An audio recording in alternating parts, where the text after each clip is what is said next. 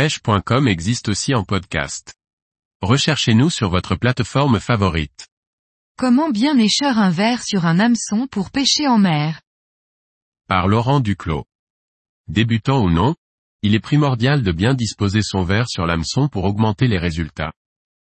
Il existe différentes façons de mettre un verre sur un hameçon, des techniques à connaître pour bien pêcher. L'une des façons les plus simples et accessibles à tous est d'utiliser une aiguille à verre.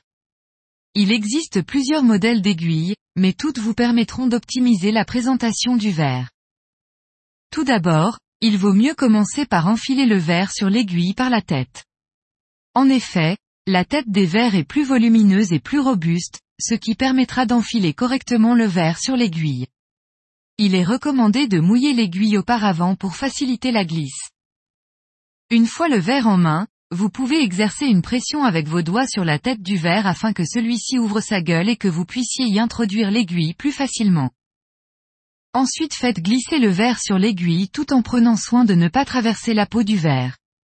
Dès que le verre est entièrement positionné sur l'aiguille, il ne vous reste plus qu'à positionner la pointe de votre hameçon dans le trou prévu à cet effet. Puis tendez votre fil afin de courber délicatement l'aiguille pour la mettre en tension. Gardez cette tension jusqu'à la fin de l'opération qui consiste à glisser le verre le long de l'hameçon et du fil. Un hameçon à palette est recommandé pour faciliter l'opération. Pour finir ôtez délicatement l'aiguille et faites ressortir légèrement la pointe de l'hameçon. Voilà votre montage est prêt à pêcher. L'utilisation d'une aiguille permet d'écher les verres en entier ou en morceaux, afin d'adapter la bouchée au poisson visé. Il est possible d'écher un verre ou plusieurs en les piquant seulement sur la pointe de l'hameçon.